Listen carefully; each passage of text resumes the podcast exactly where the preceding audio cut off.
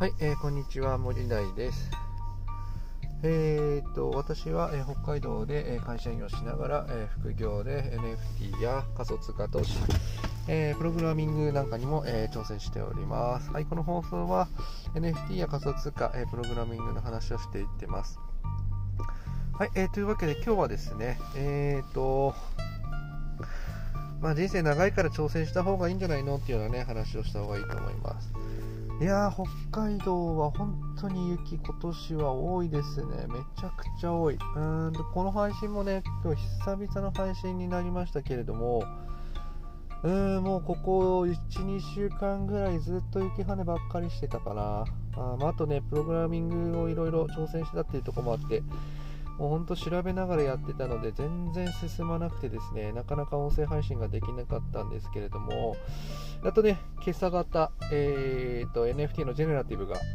えー、とまああのー、ハッシュリップスっていう、ね、もので作ってるので、まあ、デフォルトの目の、ね、NFT だけしかできてませんけれども、まあ、50枚、えー、完成することができましたね。まあ大変でしたね。まず、あのープログラミングのプの字もね知らないものが NFT のジェネラティブが作れるのかみたいな感じになってましたけれども実際ね本当に、えーと、 Discord の中を見ながらいろいろこう、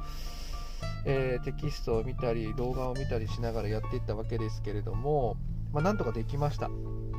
なので、えーと全体像はなんとなく把握することができてます。なのでこれからはねえーと、プログラミングを一から学び直していこうかなというふうに思っております。えー、いろいろね本なんかも買ったりして、えー、プログラミングとは何ぞやっていうところを学んでってるわけですが実際ぶっちゃけあの何にもね知らない人でも NFT のジェネラティブが、作れるんだなっていうことが分かりました。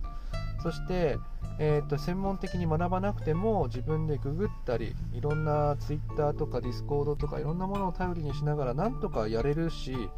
そしてねやっぱねあのー、すごい優しいんですよみんな。うん。全然こう分かんなくてもすごく優しく教えてくれるんですね。で今回全然あのど素人の私にもですね3人ぐらいの方が本当に優しくね教えていただきまして、えーと、なんとかたどり着くことができましたね、えー、これからはまた、えーと、Web3 の、えー、関連の、あのー、エンジニアになりたいなと思ってるし少しこう NFT のねミントサイトとか、あとホワイトリストを管理するだとか、まあ、そういうところをね、こうサクッとできるようなエンジニアになれたらいいな、なんていうことを思っておりますので、まあ、そこら辺のところを中心に勉強していけたらなというふうに思っております。でもう私も40何歳なんですけれど、もともとあの医療系の企業で働いているもんで、全く、えーと、プログラミングとはもう縁のない仕事なんですね。それでもまあ挑戦したらやれちゃうっていうことですね。あのー、まあ最初はものすごくねアレルギーが強くて絶対できねえよと思ってたんですけどそれでもね、えー、と1個ずつやっていけばできるんだなっていうことが分かりましたなので何事もね諦めずに挑戦していけば、えーと、ちゃんとねたどり着けるんだなっていう風なことをね改めて、えー、感じることができましたので皆さんもね、えー、年だからできないとかわからないからできないと言わずにね何でもねいいからまずは挑戦してみることが大事だなというふうに思っております。